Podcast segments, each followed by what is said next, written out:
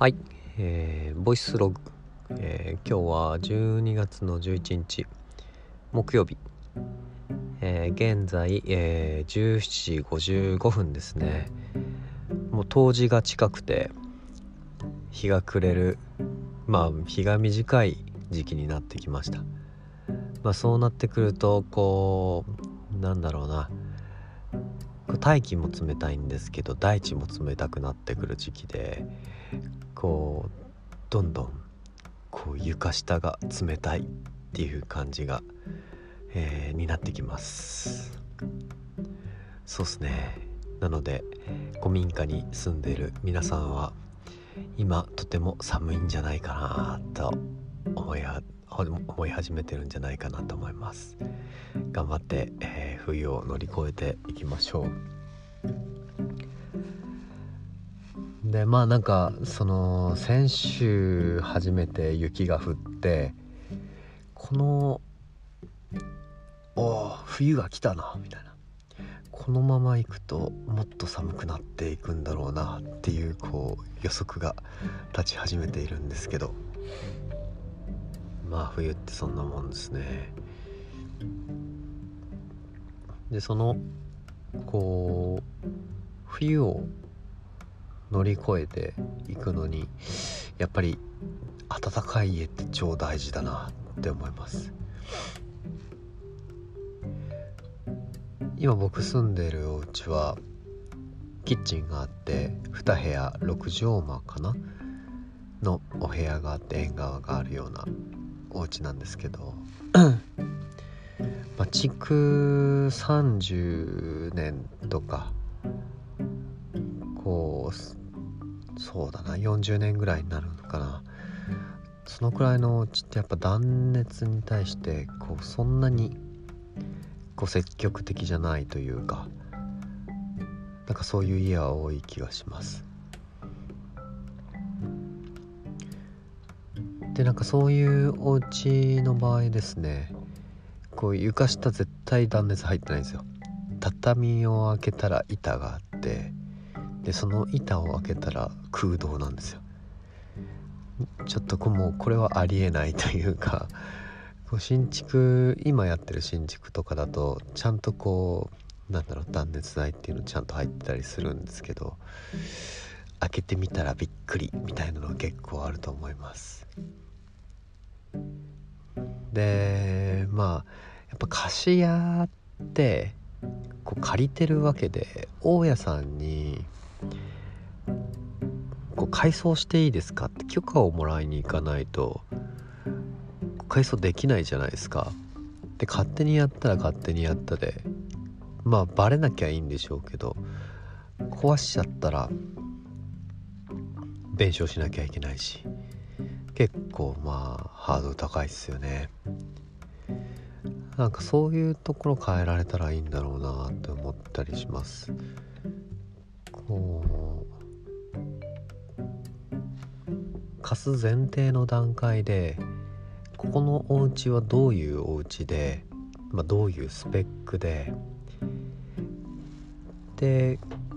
冬場はこんな風になるだろうな夏場はこんな感じだろうなっていうのがなんとなく分かって今のままでも住めるけどまあちょっと将来的にどうだろうなみたいなのが分かって、えー、お伝えしてできあげられるとみんな住んでる人にとってハッピーなんじゃないかなって思います。こう長くその地に住みたいじゃないですか。で長くその地に住みたいって思うんだったらやっぱりこう一日のうちで3分の1以上過ごしている家の中身っていうのをこう整えていくのはすごい大事なことなんじゃないかなって思います。はい。まあそういうことをやっていきたいですね。で今僕自身はあの嫁さんがえっと一緒に住んでるわけじゃなくてあの近く近くもないか3時間ぐらい離れた地域で地域おこし協力隊っていうのをやってるんですよ。でだからそのまあ月に長くて1週間ぐらいトータル1週間ぐらい合ってるかなって感じなんですけどまあ冬場はねお互いのお家それぞれ寒いので、まあ、あっちは薪ストーブつけてあげましたけどこっちはまあ今ストーブが6畳対応のアラジンと、まあ、10畳ぐらい対応できるまあ大きめなストーブとファンヒーターですね。それで今頑張っています。まああったかいですけどね。それだけあれば。灯油がやばいって感じですね。なんかまあ来年の冬迎えるのにあたってなんかいい家ないかなっていうふうにちょっと探し始めてます。でそこにそのちゃんと断熱をしてで暖かい状態のお家にしてまあストーブも入れてで自然環境を楽しむ暮らしができたらいいな。でやっぱあとは大きなリビング作って大きなダイニングテーブル入れて仲間を呼べるっていうのがすごい最高ですね。なんか仲間と一緒にご飯食べれるお家を作りたいなっていうのはずっと思ってるとこですね。楽しい食卓作りたいですね。うん。まあそうだな。なんか暮らすってまあ僕らは仕事として取り組むのはお家の中なだけなんですけどねなんか暮らすは家の中で完結しないんですよね。で家の外の環境うんも入ってくるとすごい楽しくなるというか暮らす範囲って皆さんどんくらいで考えてるのかわかんないですけど暮らすっていう範囲が家の中で完結するのか家のまあ外回りお庭もこういろいろいじって楽しい状態にするのかはたまたちょっと歩いたところの川までいろいろ把握していてあそこには山菜があってさとかあの時期になったら取りに行くんよ。とかこう気持ちいいスポットだからそこを行ってまあ毎日星眺めてさとかなんか自分の暮らすの範囲暮らすことのこう範囲がどんどん広がっていくと楽しくなるというか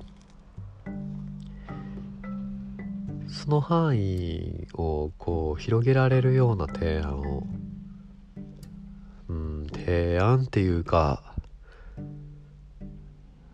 うん僕自身がそういう生き方をしたいなと思っててうんなかなか忙しいとできないですけどね。けどなんかそういうことに共感する人たちと一緒にいろんなこう暮らしの遊びをしていきたいなっていうふうに最近思ってますね。うん、そうそう。という意味で、えっと、これから今6時4分か。あともうちょっとで待ち合わせの場所に行かなきゃいけないんですけどだからあと5分ぐらいでは終わらせようかな。そうそう。あのまあよく言う街づくりみたいな話ってあるじゃないですか。で街づくりっていう文脈っていうかなんか今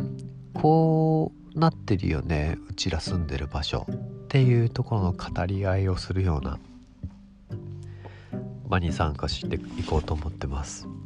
まあ、これ僕が主催してる選挙シップっていう活動の延長なんですけど、まあ、選挙まあ政治の選挙ですよね議員さん選んだり町長選んだりする選挙のを面白くこう可視化していくっていうプロジェクトを可視化したり学んだりするようなプロジェクトをやっていたんですけどそこに集まってくれたメンバーがいやなんか2年後また選挙あるしちょっとこれからみんなで勉強していきたいよねみたいな。そうなんか、まあ、国が、えーと、5年前に発行したそのえっ、ー、と総合戦略っていうのがあって「まあ、地域と仕事」みたいなタイトルであると思うんですけど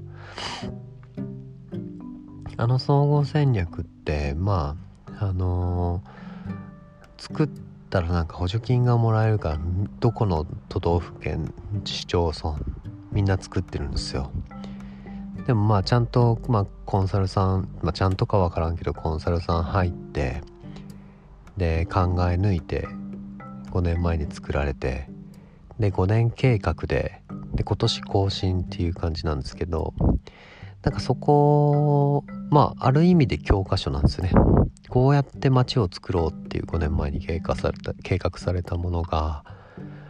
今どうなってるかっていうのをちゃんとみんなで考えるって必要があるっていうかでそこから読み解いたもので判断して評価してあじゃあこれからどうしたらいいんだろうねっていう風な語り合いをできる場ってすごい大事だなと思っててなんかこう言っちゃうとそのまあ意識高いとか言われちゃうかもしんないですけどうーんそれを読むとですね総合戦略読むとすごい街のことが分かっておもろいんですよね。ぜひこれはおすすめです。みんなどこの自治体にもあると思うんで読んでみてください。自分に合う合わないも多分そこでいろいろ分かってきてじゃあどうしよっかみたいなところも考えられたりするしうん。街の生き方と自分の生き方を見比べるみたいな感じですね。楽しいですよ。そうまあ。まあこれからそんなことをやっていくんですけどさっき言ったように暮らしの範囲がまあ自分の歩ける範囲からあとこうまあ鳥のように空から見下ろしてでこう街全体がこういう風になってるんだなっていうのが見えてくると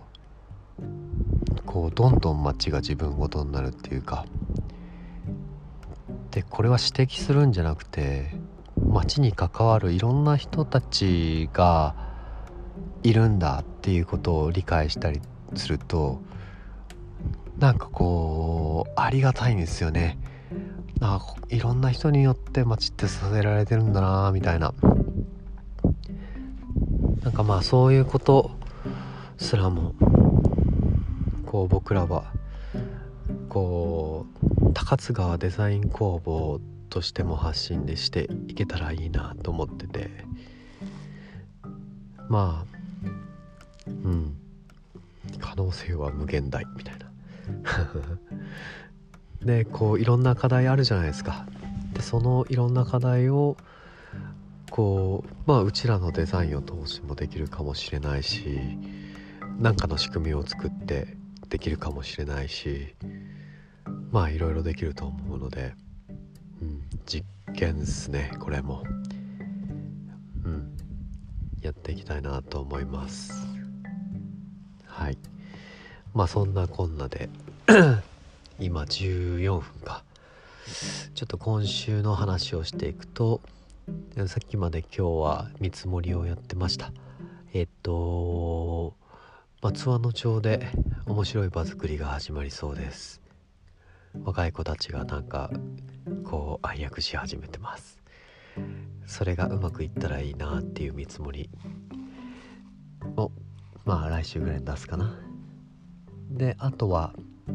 そうですね。えー、今週末また鳥取の縄行ってきます。縄の大山。大山の縄か。でえっ、ー、と今週末は漆喰塗りワークショップっすね。まあなんかこれ聞いてあの一緒に行きたいみたいな人いたらご一緒しましょう。どっから一緒するか分かんないですけどまあ連絡ください。まあそんな感じで、えー、今日も15分ほど喋らさせていただきました、えー、ありがとうございます。またお会いしましょう。